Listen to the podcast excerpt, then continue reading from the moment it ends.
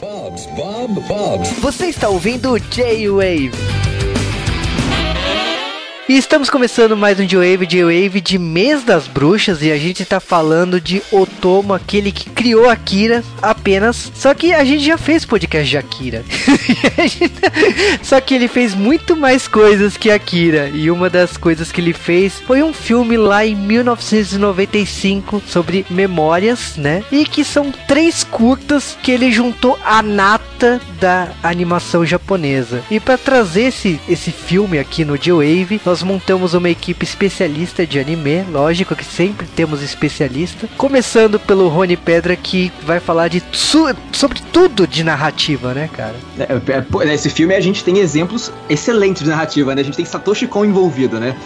É, ele é crescendo ainda, né? Evoluindo, mas porra, começando com o primeiro curta que é fantástico aí, vamos lá, né? Exatamente. E logicamente para completar o time, outra pessoa que manja pacas de anime e mangá e manja de Akira e manja de tudo de Cyberpunk. A gente tá falando do Dash, que é membro aqui do J-Wave. E aí, agora vamos falar dessa trilogia que me enganou, passou a perna. Eu achei que os, os três especiais iam ser sobre memórias, mas é só o primeiro que é. Me senti tapeado.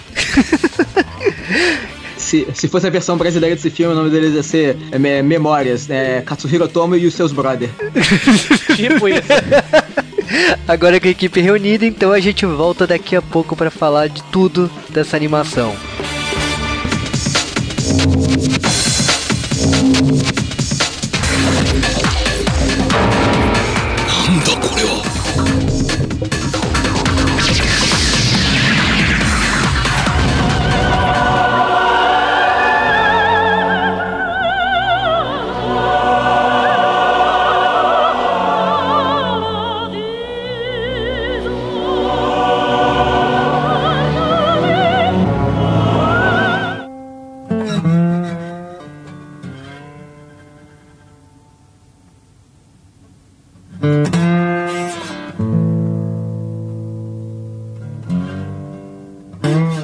Dia 23 de dezembro de 1995, eu não entendo essa logística de lançar um filme um dia antes do Natal, mas aí eu lembro que no Japão é dia dos namorados o Natal. Então é um caso de amor aí assistir esse filme, só que não. Você gente... vai no cinema, você vai, você leva seu namorado no cinema, né, no dia 23 de dezembro, depois você leva ela no show do Nasci, que provavelmente tá rolando também, dia 23 de dezembro. Sempre é, rola. Cara, a gente tá falando desse filme do Tomo que reúne, logicamente, dois diretores fodas pra caramba e um terceiro que na verdade só trabalha como roteirista, né? Que é o Satoshi Kon, né? Mas o. A gente tá falando do Koji Morimoto e do Tensai Okamura, né? Aí eu acho que o Memories ele começa lá em cima, né? E a gente vai falar isso um pouco melhor aqui no cast, mas a gente, é, sem dar spoiler, né? A gente tá falando de um primeiro episódio que é o Magnite Rose, que eu acho que é o plot batido do Triângulo das Bermudas, mas foi muito bem pensado e adaptado nesse curta, né? É, é, é muito bacana, assim. É, o, o Memories, em, tipo, conta três histórias diferentes, mas, né, que, assim, ah, ele tenta pegar esse lance. Esse lance da memória ele não fica tão claro em, na, nos outros dobras, né? É, é, muito, é muito mais é, visível isso na primeira. E são três histórias do Katsuhiro Tomo, né? Só que com outras pessoas, né? Gente que ele confia, gente que ele gosta de trabalhar envolvidas, né?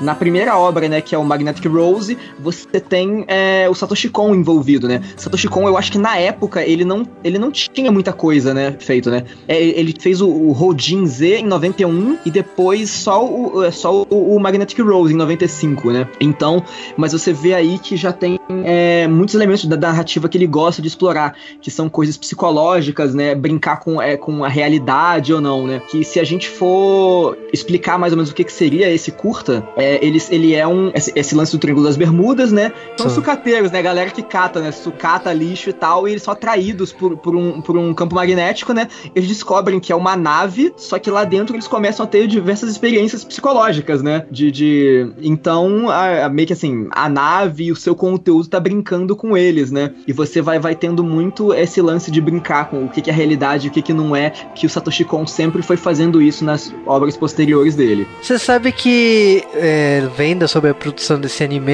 quem dirigiu foi o Koji Morimoto, ele fez uma, uma das animações, aliás, a minha favorita do Animatrix, que é aquele episódio da, é, da garota com o gato que eles, eles descobrem um bug da, do Ah, não, Matrix. esse é o melhor, melhor episódio do Animatrix, cara. É muito, muito bom mesmo. Esse eu adoro. E aí foi que é o diretor desse, desse curta, né? Então, tipo assim, o Otomo entregou pra dois rote um roteirista, diretor Não, é uma foda, galera muito foda. É por isso que eu falei, é o Tomo e os brothers. e o Magnetic Rose com esse negócio do eles eles recolhem acho que o, o que presta, né, da- da- das naves abandonadas do espaço e eles estão lá e de repente tem esse pedido de socorro. É muito legal a forma que isso vai acontecendo porque você sabe desde o primeiro momento, porque ele segue a regra, a regra clássica de filme de terror. No momento que você percebe um pedido de socorro de uma nave abandonada no espaço, a É o, cel- é o canto da sirene, né? É o canto da sirene. é, cara, é natural que vai dar merda, então. Porque, é, como o Rony falou aqui da analogia, que questão das sereias, né? É analogia. Então você vê essa cantora chegando, é, quando eles chegam nessa nave com pedido de socorro, é uma música clássica, é uma nave que abrigou uma cantora muito famosa que se isolou no espaço. Então é uma série de coisas aí que acontece nesse, nessa história que você tá fadado a, a dar ruim.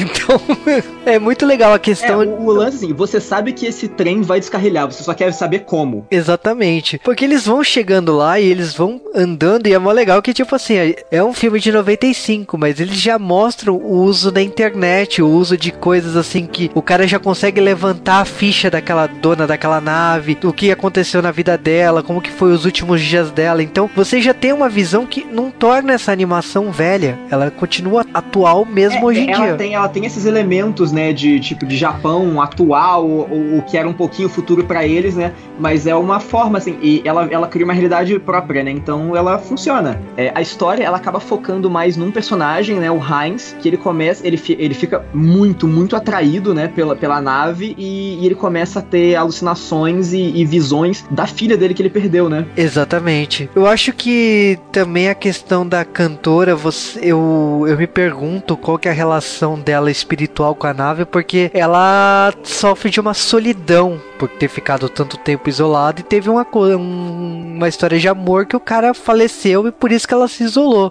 É, e, E- foi o lance também da, da- é uma cantora que perdeu a voz, né? Então ela perdeu a única coisa que ela conseguia fazer bem e tudo mais. Aí isso é, gerou uma- um rancor nela, né? Sim, porque. E ao mesmo tempo que ela tinha perdido a voz, ela continuou ainda atuando, né? Não, o pessoal não chega a comentar o que, que ela fazia, mas ela continuou no showbiz. Só que ela era muito, muito julgada, né? Pela, pela mídia e tudo mais. Isso gerou a. Como é que. Um ressentimento dela em Rancor. cima do, do que aconteceu, do, em cima dessa galera aí. Mas você vê que ela sempre é, continuou com saudade do showbiz, né? Porque os, a- a- uma das primeiras visões que o pessoal tem lá é, é ver é um prato muito bem feito colocado na mesa, é um show, são pessoas bajulando ela e tudo mais. Lógica, a ideia do paranormal é não dar respostas, então é, seria muito ruim explicar exatamente o que tá É, não acontecendo. precisa explicar, sabe? Você consegue absorver ali a- o mistério. E é, eu acho que é por isso que eu fiquei tão maravilhado com esse curta, porque esse curta mostra esse mundo e eu, lógico, você quer mais desse mundo, você quer ver mais desse, dessas pessoas. E é, indiretamente, naquela, quando eu assisti esse filme naquela época, esse curta, eu queria mais, mas eu não sabia como encontrar mais. E alguns anos depois saiu um mangá que também virou uma série de TV que foi o Planets, que me, a- me, serviu como lacuna, porque, tipo, ali também tem esse cara que cata lixo do espaço e tem essas coisas, então já fica como sugestão. Se você gostou desse curta, corre pra essa série que você vai encontrar mais desse, dessa visão do espaço ali, né? Ah, uma, coisa que é legal falar é que assim, os três curtas eles têm é, pegadas e abordagens totalmente diferentes, né? Tipo assim, o, esse primeiro ele é, ele é um thriller de, sabe, de, de mistério e terror, e o segundo ele vai pra comédia, né? Ele realmente estão explorando outros estilos. Sim, ele vai, pro, ele vai pro famoso terrir, né? Porque é uma situação meio desesperadora, você fica meio nervoso, mas ao mesmo tempo é, é meio engraçado a- o contexto onde o personagem principal Eu, eu tá. não Só que consigo ver muito como terror, sabe? Ou terrir, não. É, é- é muito. É, é, é uma comédia de erros, sabe? É um negócio meio, sei lá, mais pro Fargo, talvez. O segundo curta eu acho que é uma comédia escrachada. Sim, mas tipo assim, é uma comédia de erros, sabe? Tipo assim, as coisas vão dando errado e acumulando e, e vira numa bola de neve. Mas eu acho que o grande erro desse, de- desse curta é a questão de você não prestar atenção nas coisas quando você tá no piloto automático. Porque o É, é, é, ele, ele- a- o lance dele é mais te conduzir, é uma narrativa de ação, né? Ao invés do, do primeiro, né, que ele é uma narrativa mais visual e, e poética, né? Esse segundo ele parte por uma coisa mais ligada à ação, porque ele, ele começa ele começa meio paradinho, né? O lance do laboratório é que, assim, basicamente, assim, se a gente resumir, é, é um, um cara que trabalha num laboratório de medicamentos que, por acidente, ele vai se tornar uma arma biológica. Da, Exatamente. de uma- da forma mais esquisita possível. É, porque o cara ele, ele tá gripado, ele quer um remédio, porque ele tá no laboratório, então eles fabricam o remédio. Ele toma o remédio errado, cara. e quando ele acorda, ele acorda tá todo mundo morto. E, e, tipo, ele não se toca em nenhum, ele não pensa em Ele nenhum. não percebe que o cheiro é dele. É, Não, é, é engraçado. É, é aquela coisa de tipo assim, a gente pode fazer, talvez, eu não sei se a ideia do autor era essa ou não, mas a gente pode fazer que é paralelo de às vezes você tá ou tá com bafo, ou tá fedendo, e É, ninguém você não percebe teu próprio você. cheiro. É, não sei se também era questão de gases ou era se o corpo dele começa a exalar esse cheiro, por É, isso não, que ele- não, é, não, é, não, é, não é gases, realmente, o corpo dele começa a exalar, você, come, você vê isso depois. É, mas, tipo assim, geralmente quando tá na visão dele, ele não vê o próprio gás, né? E quando os outros estão vendo ele, a gente tem a representação visual do gás. É verdade, bem, bem, bem, bem analisado. Mas eu acho que a questão dele acordar, ver todo mundo morto e ele atende o telefone e ninguém se tocou que ele tinha tomado o remédio. É um erro assim que continua. Porque se ele tivesse se tocado disso, jamais eu ia tirar o cara do laboratório. Eu ia tacar uma bomba em cima mas do. assim, pelo lado, pelo lado dos caras, não tinha como eles saberem, né? Porque eles comentam, eles chegam a comentar. A gente tava desenvolvendo um negócio lá e depois até falou: ah, foi alguma mistura desse remédio, mais alguma coisa, mais alguma coisa no corpo dele que produziu esse efeito. Não era um efeito que eles sabiam que ia rolar. ele tomou a Provavelmente. pílula de lá e tomou o Yakult junto. É, é porque é, no começo, se vocês repararem, no começo, quando o pessoal fala pra ele lá, quando ele assuna o nariz e joga, ou joga o lenço fora, você vê que tem uma pilha de remédio aquele que ele já tinha tomado muita coisa pra gripe. Então, esse, esse monte de coisa pra, pra gripe, mais isso aí vai ter esse remédio experimental aí, deu aquele revertéis bonito nele. É, o lance é por isso que eu falei, tipo, é uma comédia de erros, sabe? Tipo, é uma sucessão de, de coisas ruins que vão acontecendo e culminam em o cara virar uma arma biológica sem querer. É, tanto que, tipo assim, é muito engraçado os efeitos colaterais disso, porque ele tá andando pra cidade, porque, lógico, quando ele repassa isso pros chefes dele, fala, não, você tem que ir até eh, trazer essa cápsula aí pra gente analisar e criar uma cura. Como ele saiu e o cheiro dele causa a morte das coisas, e ele tá andando e, tipo, tá caindo urubu, tá caindo tudo que pelo caminho na frente dele, e ele continua não se tocando. Mas tem um outro efeito colateral, na onde O ele negócio passa... a escalar, tem os militares atrás do cara já. Não, mas e ele andando e as flores abrindo, cara? É muito normal aquilo.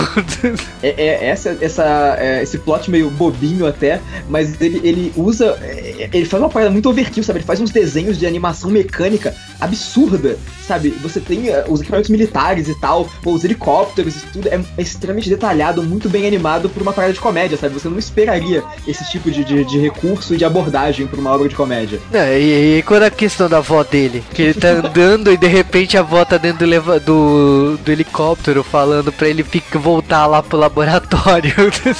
Não, pra ele ficar nas montanhas. Ela não sabe direito o que, é, mas pra não ir pra Tóquio. Aí os caras começam a matar, que tentar matar ele lá, meu Deus. Né, cara, é muito bom, é muito, muito, muito bom. Então, tipo assim, é um curta muito engraçado e eu, tipo. É, é engraçado que a questão de poder, porque o- os japoneses pensam de uma forma e tem um americano ali na mesa falando, não, eu paguei É. por esse remédio também. Fala, não, meu país investiu dinheiro nisso aí, a gente quer esse cara vivo aí também. É muito engraçado. Então, assim, é, a gente teve um primeiro curta que tinha um clima de terror, de um terror psicológico, podemos dizer assim, sobrenatural. É, pois é. É, Ele é um negócio, né, mais profundo, mais reflexivo e psicológico, né?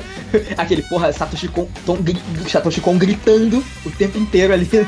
Mas é. E, pô, e o segundo, essa abordagem totalmente de comédia e, e inesperada. Exatamente.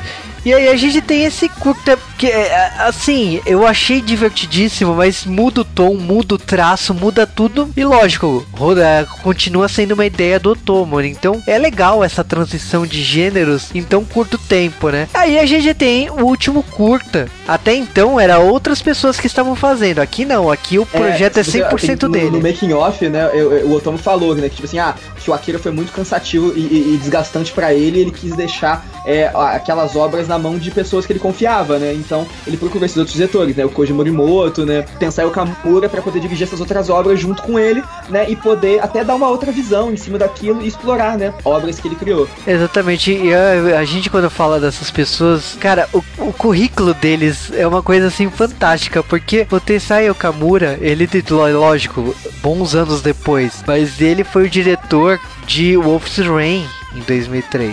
Wolf's Rain, o, o filme de Cowboy Bebop. É, sim, também fez. E ele trabalhou em diversas produções, lógico, em cargos menores, mas ele fez o Ghost in the Shell, ele fez o, a, a segunda série de TV, né, do, do Ghost in the Shell, mas o Nanatsu no Taizai, que ele foi diretor também. O... É, então, ele, ele é um cara, é, é, é muito, um, um, nome muito pesado na indústria de anime. Sim, e ele é bem versátil também, se você for ver os animes que ele fez aí, são bem diferentes entre eles, tanto em questão de estilo oh, de ele, animação, ele, de é, história. É, cara, ele tá, ele tá em, em, produção, ele tá em Evangelion, cara. Ele tá em, em Medabots. Caramba, né? você vê que o cara vai, vai do extremo a outro mesmo, né? Pois é, o, o cara gosta, sabe? De, é, é, a animação deixa comigo, sabe? É isso aí. É, então, é, ele navega entre os gêneros aí e você percebe o quanto que o cara é foda. Então, é, é, impressionante que, tipo, nenhum cara que tá nessa produção é, se perdeu na vida aí, não, cara. Todo mundo cresceu.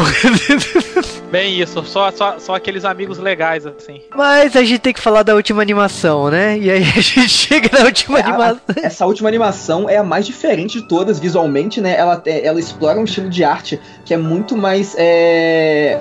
Parece mais uma, anima, uma animação francesa do que a animação japonesa, né? Ela é muito mais rachurada, né? E tal. É, é outra pegada, realmente. É, é muito maneiro. Os dois primeiros é, são muito, é, assim, tipo, aquela nata de animação japonesa e essa foge para um lado completamente diferente, né? Eu acho até que questão de narrativa mesmo, ele é diferente do, do que você vê de japonesa. Ele fala sobre uma, uma é meio que uma sociedade vivendo num, num, numa utopia militar, né? Um negócio, é, parece um, um, regime meio é, é, fascista, né, e tal, né? Em que todo mundo trabalha é, em prol da guerra, né? Sim. Então é a e galera é, produzindo animação. Ninguém Sim, e é uma guerra que ninguém sabe por, contra quem que é e pelo que que é, né? Parece que essa guerra já tá rolando há muito tempo. Tanto é, que... e às vezes é aquele, é aquele assim, você mantém o povo é, em clima de guerra para poder manter o povo sob controle, né? Como a gente já teve isso em diversas obras, né? Sim, porque chega um momento que passa a televisão e fala, ah, a gente atacou o inimigo, a gente destruiu tantas coisas, só que no, esse inimigo nunca chega a mostrar, e tem uma hora que o moleque até pergunta, pai, ah, quem que a gente tá lutando? Ah, quando você crescer você vai entender. E é isso. É, eu acho que essa animação, ela mostra essa questão de mundos, eu, eu tenho uma analogia de, sabe, guerra de 100 anos, que eles estão brigando tanto, brigando há tanto tempo que eles uhum. não sabem com que eles estão brigando mais. É, uma hora, uma hora é perder o significado, né? E esse garoto, tanto que, tipo assim, o grande sonho dele é atacar, tipo, ele não tem o sonho de virar um funcionário, assim, igual. Quer dizer, ninguém tem esse sonho, mas enfim. A gente no, tem... no, período de guerra, você quer, você quer ser o soldado, né? Tipo assim, você quer ser quem vai, quem vai é, pontuar, né? Quem vai, quem vai matar, quem vai ser o herói. Exatamente. Então é, é isso. É, aí esse, esse garoto, né? Que a, a, gente passa a observar a história muito pelos olhos dele, né? Ele trabalha, né? Assim, né? Basicamente no, no canhão número 17 How convenient. É, a gente tá falando de coisa militar e a gente tem esse número. E, e, e, você vê diversas, realmente, tem muita inspiração no regime nazista, né? Você vê o tipo de, de, de texto, né, que eles têm nas paredes, né? E na sinalização e tudo.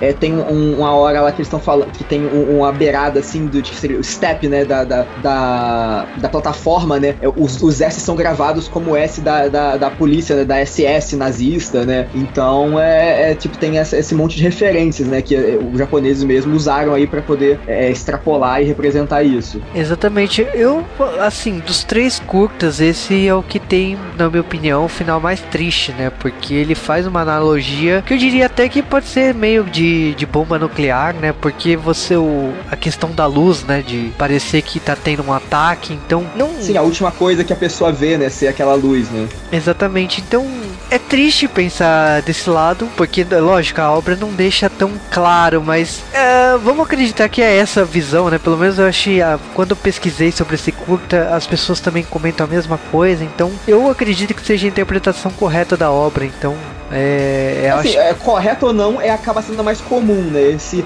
e aquilo, se ela não, não seria essa, às vezes foi o, o próprio criador dela que não conseguiu passar direito. Sim, sim. Agora, falando da, do traço, como o Rony falou aqui, realmente, das três, essa é o que parece mais europeia, assim. Eu acho que também a questão mais que é, de transição de mangá para anime parece um mangá animado, com excesso de detalhes que cada personagem tem e tal. Então Sim, é. é tanto que ela tem, ela tem uma taxa de quadros mais baixa do que as outras, né? Como o traço dela é mais é, detalhado, seria muito caro e muito, e muito e dispendioso em tempo para eles é, fazerem uma coisa tão detalhada detalhada. E eu acho que também isso contribui com o próprio estilo da narrativa, de fazer uma coisa é, assim mais devagar, menos detalhada, e você acaba observando mais os cenários. Os cenários você vê que são ridiculamente detalhados. E ele tem muito é, brincadeira com o movimento de câmera, né? E esse tipo de, de coisa provavelmente foi, foram é, elementos que o Otomo levou para a adaptação dele de, de Metrópolis, que foi feito alguns uns, mais ou menos uns 5, é, um, um, uns 8 anos depois, mais ou menos, né? É, depois desse, dessa, desse Memories. É que toda essa questão de, de enquadramento de câmera, que desci e tal, tudo bem que no Metrópolis ele já usou bastante computação gráfica nisso, mas. É, mas a técnica tá, a técnica tá ali, né? Só feita de outra forma, mas o movimento e tal, o estilo ainda tá, tá meio que você vê ali, né? Exatamente. Sim, sim, sim, sim. Eu, eu gosto, assim, do. Sei Terceiro, apesar de eu achar ele em questão de história, um que, eu até comentei com o Jupo quando eu terminei de ver, falei, cara, não entendi isso. Mas eu gosto muito dessa animação dele, o, o jeito que os personagens andam, se movimentam e tal, como é que eles interagem com o cenário. É, ele, ele, é o menos palatável, sabe? Ele, é, ele é o menos. É, é, o mais difícil de digerir dos três, parece, sabe? Ele é o Sim. que exige um pouquinho mais de interpretação e tal, a obra termina mais aberta. Eu entendo, é realmente. Ele é uma experimentação do Otomo. Exatamente. Eu acho que das três, assim, lógico, cada um por abordar um gênero diferente, uma narrativa diferente, um diretor diferente, faz com que diferencie muito o resultado final. E eu acho que a proposta dessa experimentação de três curtas é exatamente essa. E aí eu, lógico, eu passo aqui para vocês para falar um pouco a opinião de vocês de assistir assim na batida, né, esses três curtas e o que vocês acharem de cada um, começando pelo Rony, né? Então, é, eu gosto, eu gosto dos três. É, claro, pô, você sempre, principalmente uma obra depois de tanto tempo, você acaba sempre tendo ressalvas. Mas assim, é, por gostar muito do, do, material do Satoshi Kon e tal, pô, eu acabo preferindo, né, a Magnetic Rose, até porque assim, o estilo da arte me agrada muito, o lance do traço é mega detalhado, a animação mega detalhada. Ele ele vai para essa narrativa um pouco mais psicológica, mais reflexiva, que o que, que, é justamente o que a gente acaba vendo menos nas coisas ocidentais e mais nas orientais, sabe? Então, pô, eu acho que é algo é, é uma das coisas mais valiosas que tem nessa, nessa animação, né? A segunda, é, eu gosto dela, mas ela tem esse, é, para mim esse lance meio overkill, sabe? Tipo assim, caramba, os caras estão fazendo tanto trabalho pra parada de comédia. E assim, eu não, não sou tão fã de comédia japonesa. Então é algo que me pega um pouco menos, né? Eu, tipo, eu entendo ali o valor dela, mas é algo que pessoalmente eu não sou tão fã assim. Pô, e a terceira, é, eu entendo ela é, ali como, como experimento e tal, mas é que eu gosto menos. É, e esse lance de. Eu entendo até pro próprio criador, imagina. É, todos eles, pô, trabalham de animação, eles fazem coisas com a estética muito fechada, né? De animação japonesa, aquele estilo o tempo inteiro. Foi uma forma deles fazerem algo totalmente diferente visualmente e até tentar uma narrativa um pouquinho diferente, né? para poder é, é, contar, contar essa história, né? Que eles, que eles criaram. Pô, mas, assim, em preferência, né? Eu colocaria ali, talvez realmente, né? É, como o filme é apresentado, né? Um, dois, três, né?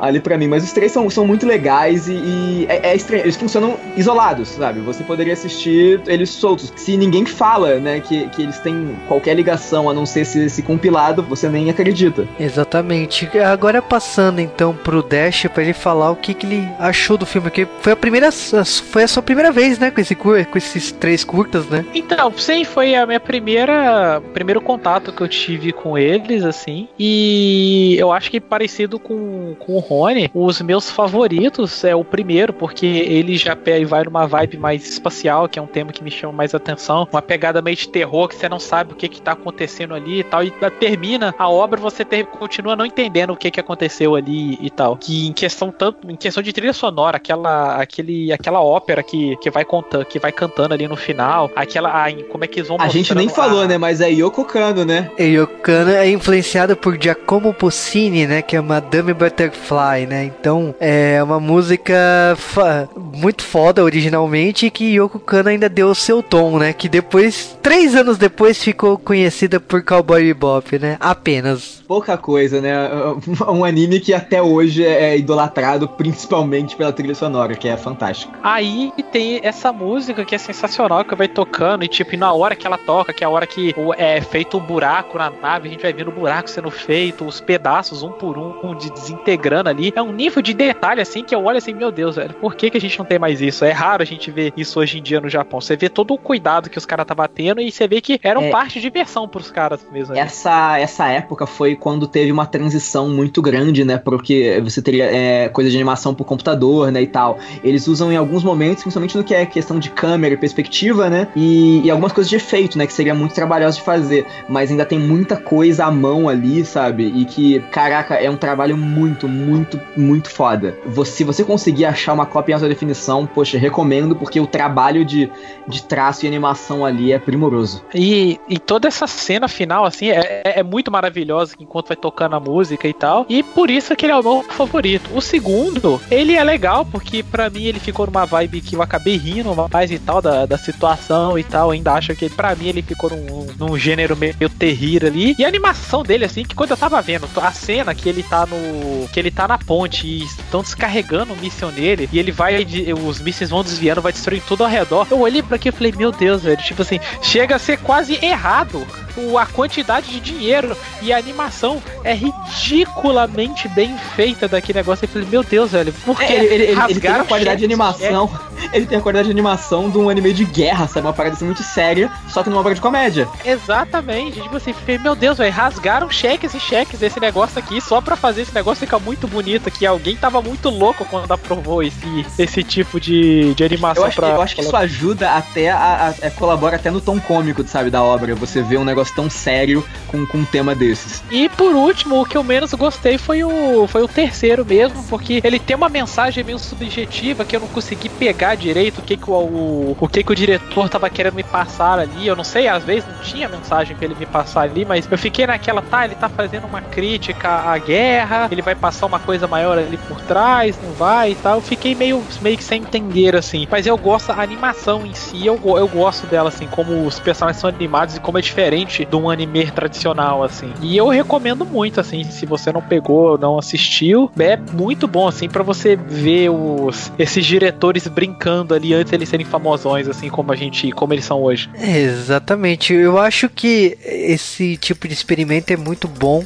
É, no caso, o segundo filme do Otomo que ele faz isso, né? Tem o Neo Tóquio que ele fez seis anos antes, em 89. Então eu acho que é interessante esse tipo de experimento para você é, ver visões diferentes e qual é a conexão deles entre si. Se você prestar atenção no primeiro e no terceiro curta, o quadro de, de uma pessoa é muito importante para o personagem principal. Então, no caso do primeiro, você tem a, a dona do, na, da nave, né? E no, uhum. e no terceiro, você tem o moleque olhando para aquele quadro é, que é muito importante para ele e para a família dele ali. Então, você eh, tem essa, essa relação ali, eu assumo que eu não encontrei o quadro no, no segundo episódio. Se tiver, se tiver, mandei e-mails, tá? Mas existe, mas existe uma conexão ali. Mas eu acho que a questão de qualidade, assim, pro meu gosto particular, lógico que primeiro, segundo e terceiro, e talvez por o segundo ter sido uma comédia que te relaxa tanto, você, você fica tão relaxado. É difícil aquela... você chegar numa obra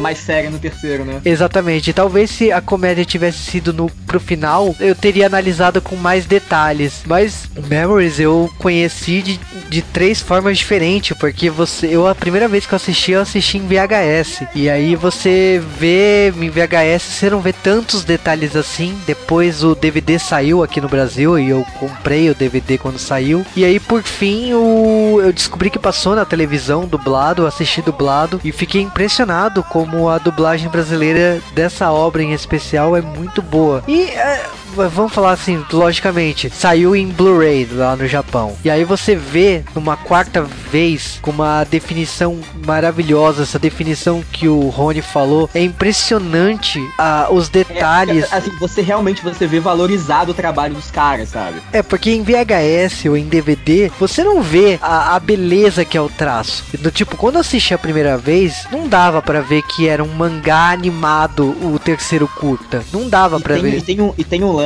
que, tipo assim, como tem muita coisa feita à mão ali, é um traço menos limpo do que a gente vê hoje em animação.